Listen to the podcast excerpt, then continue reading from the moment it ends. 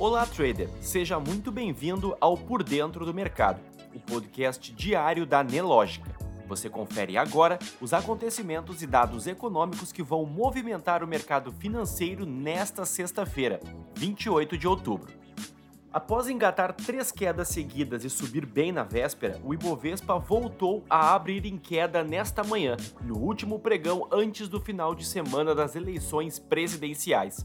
Logo nos primeiros negócios da manhã, a Bolsa de Valores brasileira recuava 0,58%, perdendo o patamar dos 114 mil pontos.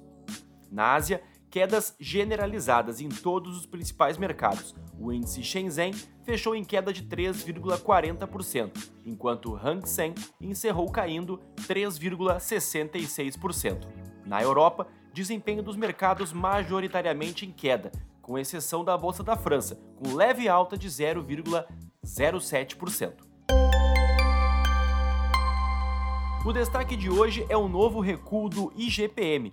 O Índice Geral de Preços do Mercado, conhecido como a inflação do aluguel, apresentou a terceira taxa negativa seguida, caindo 0,97% em outubro, acima do que esperava o mercado com o resultado, o acumulado do índice em 2022 cai de 6,61% para 5,58% e de 8,25% para 6,52% nos últimos 12 meses.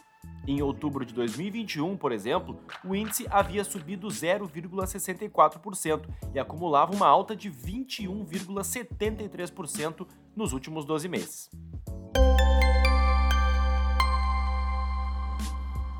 No calendário econômico, agenda vazia no Brasil.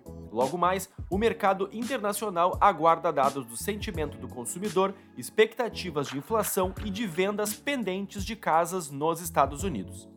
Entre os destaques corporativos aqui, a Petrobras informou que tem a intenção de vender a totalidade de sua participação na Metanol do Nordeste, a Metanor, empresa com sede em Camaçari, na Bahia, a fatia da Petrobras corresponde a 50% do capital votante e 34,54% do capital total da Metanor.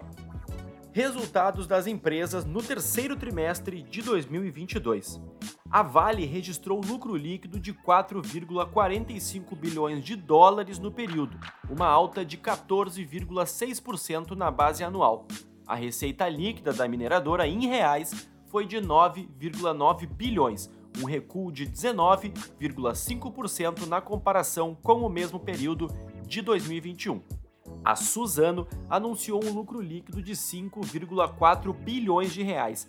No terceiro trimestre de 2021, a empresa de celulose havia tido um prejuízo de 959 milhões.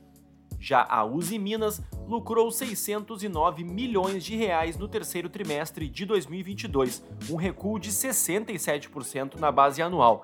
A empresa de siderurgia atribuiu o resultado ao menor lucro operacional antes do resultado financeiro no período, parcialmente compensado pelas receitas financeiras registradas no trimestre.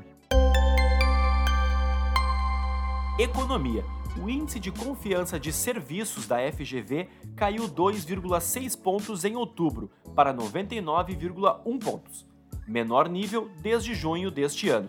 Em médias móveis trimestrais, o índice recuou 0,6 pontos.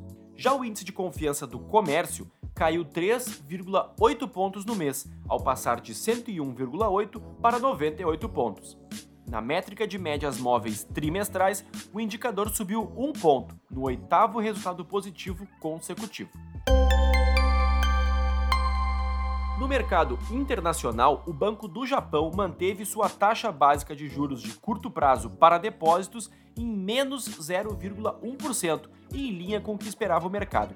A decisão vai na contramão do movimento das demais economias desenvolvidas do mundo que apertam a política monetária buscando combater a inflação. O banco também manteve a meta do rendimento do título público local de 10 anos em cerca de zero. A autoridade destacou que continuará com a política de controle da curva de juros enquanto for necessário para manter a inflação ao redor de 2%. Mercado financeiro, o Ibovespa mantinha o desempenho da abertura devolvendo parte das perdas. Às 11 horas, o principal índice da B3 operava em queda de 0,36% aos 114.226 pontos. Entre os destaques de alta estão as ações da Cogna, a 5,63%, Localweb a 4,81% e Clabin a 4,38%. Já no campo negativo, CSN puxa a fila, caindo 6,28%. Na sequência aparece Vale, com queda de 3,84%, e Bradespar recuando 3%. Em Nova York, os índices operavam em alta. Nasdaq subia 0,81%, o S&P 0,76% e o Dow Jones avançava 1,16%. Enquanto isso, o dólar, no mesmo horário, operava em alta de 0,77%, cotado a R$ 5,34. Já o Bitcoin operava em alta de 0,24%, aos 20.554 dólares. Você pode conferir essas e muitas outras notícias na sua plataforma Profit Pro. Se você ainda não é assinante, faça hoje mesmo o seu teste grátis. O link está aqui na descrição. Um ótimo dia e até amanhã.